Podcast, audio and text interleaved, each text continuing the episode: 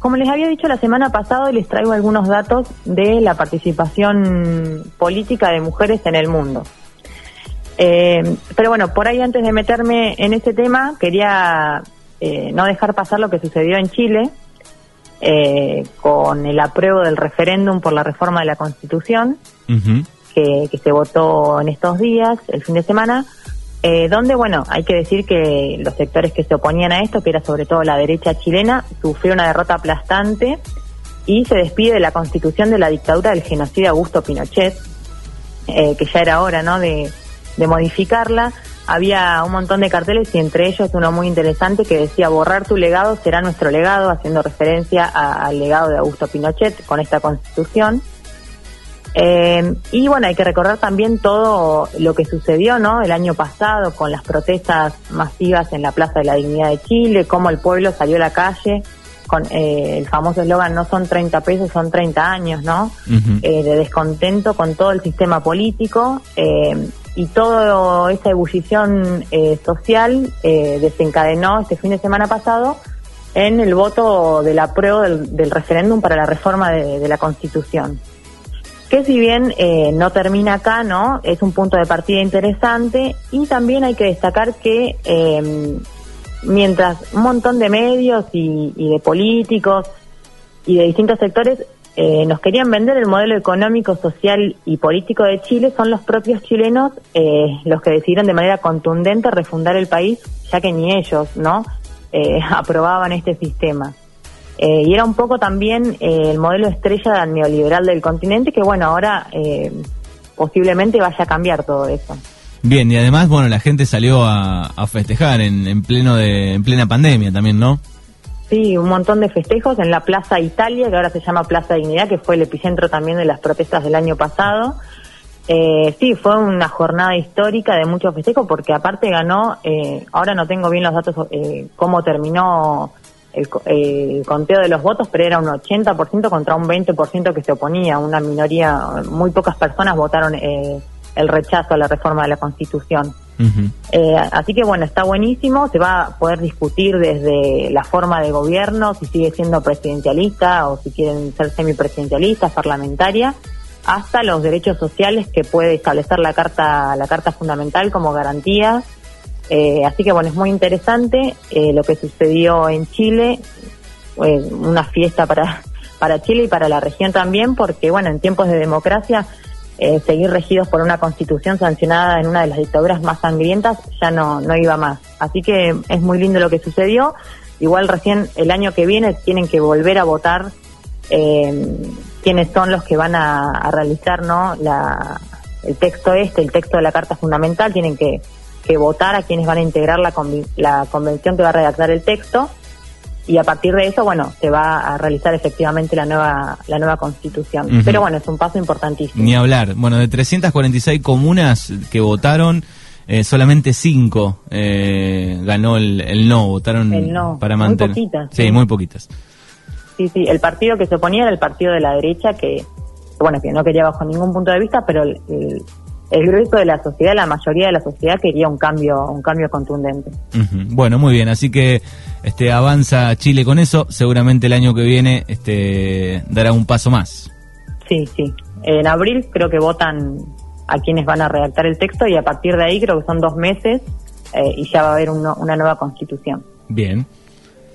Eh, y después, por otra parte, estos datos no son tan esperanzadores como el referéndum chileno, eh, se trata de la participación de las mujeres en política, que tampoco habíamos hablado la semana pasada porque eh, había revalidado su mandato la primera ministra de, de, Nueva Zelanda. Poco hablamos de eso y tiramos eh, hablar de las mujeres en política un poco. Uh -huh. Y tal vez no lo sepan en datos, pero calculo que la mayoría imagina que es muy evidente eh, la falta de paridad en los altos mandos de la política a nivel mundial. Hay un informe elaborado por la ONU Mujeres de este año, ¿no? Del 2020, de principio de año igualmente, que, que, establece cuáles son los países gobernados por mujeres y también cómo están eh, las mujeres representadas en los parlamentos. Y de los 192 países, eh, solo hay eh, 20 que están dirigidos por mujeres, eh, y de esos 20, solo 12 son eh, jefas de gobierno, el resto son jefaturas de Estado que están en cargos en manos de mujeres. Eh, son muy poquitos las cifras, bueno, eh, dejan clara la, brecha de género que existe en el poder. representan las mujeres al mando de, de, países, representan un 6% de todos los países que existen en el mundo, lo cual es muy poquito. Muy poquito. Muy poquito. Eh, y, bueno, eh, entre las más destacadas, que probablemente son las que primero nos vienen a la cabeza, está Alemania, que, que bueno, tiene a su presidenta Angela Merkel, que está además en el poder desde hace un montón de años, desde 2005, eh, va por su cuarto mandato, aunque ya dijo que no va a haber un quinto, pero bueno, ella sí es una de las mujeres más influyentes del mundo, que está en política, en un cargo como es ser presidenta de un país como Alemania, pero es una excepción, claramente, porque no se da en todo el mundo lo mismo. Eh, otro de los países gobernados por mujeres, Dinamarca, eh, también, eh, Finlandia, el país más feliz del mundo, está gobernado por una mujer. Islandia, que también es uno de los países que tiene mayor paridad de género, no solo en el sector público, sino también en lo que es el ámbito privado. También tiene una presidenta mujer. bueno, Noruega, Nueva Zelanda, Suiza, en este, en este ranking también aparece Bolivia, porque bueno, recordemos que estuvo gobernado de facto por una mujer. Aparece, aparece Bolivia ahí. Aparece Bolivia también, eh, reconocida por la ONU, eh, cuando no, pero, pero bueno, ya no estaría porque ahora, bueno, en realidad sí está, pero bueno, ya ganó las elecciones otro, otro presidente, así que no entraría, sería una menos, eh, Bolivia, pero bueno, entraban en este ranking también. Eh, pero bueno, son muy poquitas. Después, bueno, em, los que tienen eh, jefas, de Estado, bueno, Singapur, Trinidad y Tobago, Eslovaquia, muy, muy poquitas son las que están a cargo de, de, gobiernos, pero hay una particularidad que se dio en esta crisis eh, por la pandemia de COVID, y es que los países em, gobernados por mujeres fueron muy elogiados por el buen manejo que tuvieron de la pandemia, que no es poca cosa, ¿no? Una crisis mundial de esta magnitud, los países gobernados por mujeres son los que los que mejor llevaron adelante eh, la pandemia de COVID, la crisis. Así que me parece un dato muy interesante también para tener en cuenta. Eh, Finlandia también, que lo nombraba recién, eh, que está gobernado por una mujer, también es la mujer más joven en llegar a, ser primer ministra, se llama Sana Marín, es muy jovencita, tiene 34 años. Eh, y además Finlandia es uno de los países que tiene un montón de ministras mujeres en el Ejecutivo. Tiene de 18 ministerios, 11 son presididos por mujeres. Eh, así que es uno de los mejores ranqueados, podríamos decir, en ese sentido. Eh, y después también hay un dato que no es menor y es cuáles son las carteras, los ministerios que siempre se le asignan a las mujeres eh, que no vamos a decir menos importantes, pero siempre son eh, asuntos sociales, temas de familia, de infancia, de medio ambiente. Todavía cuesta mucho eh, que las mujeres accedan a lugares como ministerios de economía, de seguridad y defensa. No es el caso de Argentina porque tenemos una ministra de, seguridad mujer, pero en general la regla esa no, no se cumple. en los sectores más claves de, de un gobierno no son ocupados por mujeres como que se relegan ciertas carteras como para, bueno, ocupar un, un cupo de género y, basta. Eh, bueno, y eso es otro tema, las cuotas de género, ¿no? Que, que, se establecen por ley en algunos países. Argentina, de hecho, fue el primer país en establecer eh, por ley un mínimo de mujeres en el 91. Y hay un montón de argumentos que eh, dan cuenta de que si no están estos cupos de género, no se, no se incorporan a las mujeres. Eh, es un hecho. Claro, cuesta muchísimo si no, hay una ley que este, acompañe un poco esto. Si no hay una ley, los partidos, eh, o sea, si no tienen que hacerlo, eligen directamente no, no tener candidatas mujeres. Eh, y después, lo que decía recién era las mujeres que estaban a cargo de, gobiernos de, países, y por otro lado están los parlamentos, que ahí es un poco más esperanzador el tema porque hay un poco más de representación de mujeres, eh, de los 278 parlamentos que, que, analiza este informe, bueno, 57 están presididos por mujeres, que sería un 20%, es un poquito mejor que el otro que el otro porcentaje que daba recién. Y los países eh, que tienen mayor equilibrio entre hombres y mujeres en los cargos parlamentarios son Ruanda, eh, Cuba y Bolivia. y hay una particularidad de Ruanda para dimensionar, ¿no? Cómo es que las mujeres acceden a los cargos a los cargos de decisión de, poder y es que en Ruanda, bueno, acceden efectivamente por un cambio en la constitución en 2003, pero un cambio que eh, se da después del genocidio de 1994 que sufrió Ruanda, donde fueron asesinados 800.000 personas, en su mayoría hombres. Entonces, bueno, era necesario que las mujeres pudieran acceder a los cargos a los cargos políticos, ¿no? El extremo de un genocidio para modificar una la Constitución y que las mujeres puedan acceder a la política.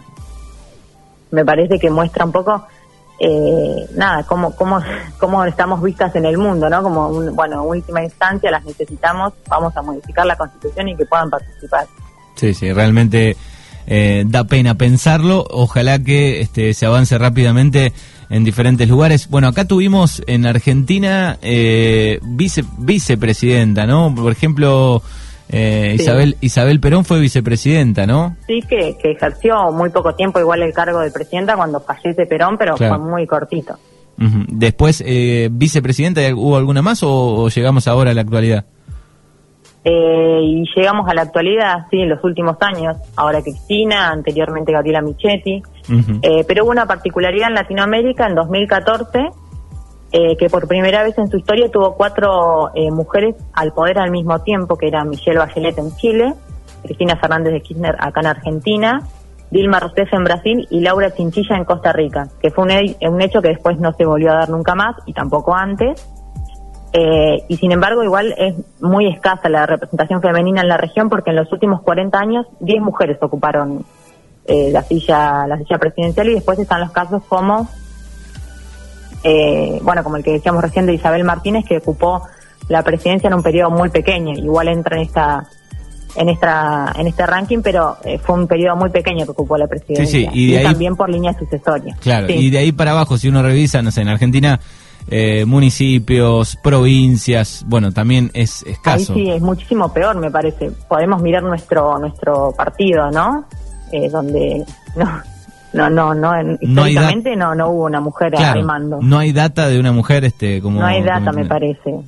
Habría que ver qué aporte algún conocido en la cuestión, pero no, no hubo una intendenta mujer. Eh, así que me parece que sí, yendo a los lugares más pequeños como municipios y demás, me parece que la cosa se pone peor, lo que mm. es los porcentajes. Sí, sí. Eh, pero bueno, hay muchísimas mujeres capaces muy formadas eh, y es solo cuestión de, abrir estos espacios y, permitirles que, ingresen a, la política, que sean elegidas, obviamente, pero bueno, eh, creo que, dejándolas eh, participar es un gran paso.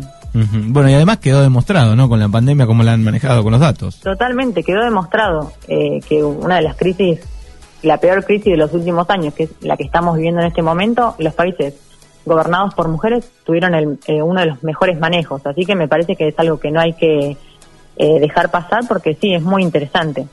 Eh, y sí, la, la, el ranking lo, ocupan los países nórdicos con igualdad de género y después un poco más, más abajo está América, Europa. pero bueno, también igualar estos países que todo el tiempo estamos viendo que tienen, bueno, los mejores indicadores en todo sentido, también tienen igualdad de género. Así que bueno, aspirar un poco a eso. Bueno, tienen unos cuantos años más y están un poco más avanzados en un montón de cuestiones que siempre las vemos, pero bueno, podemos adoptarlas, trabajarlas, ir cambiando. Tal cual, sí, sí.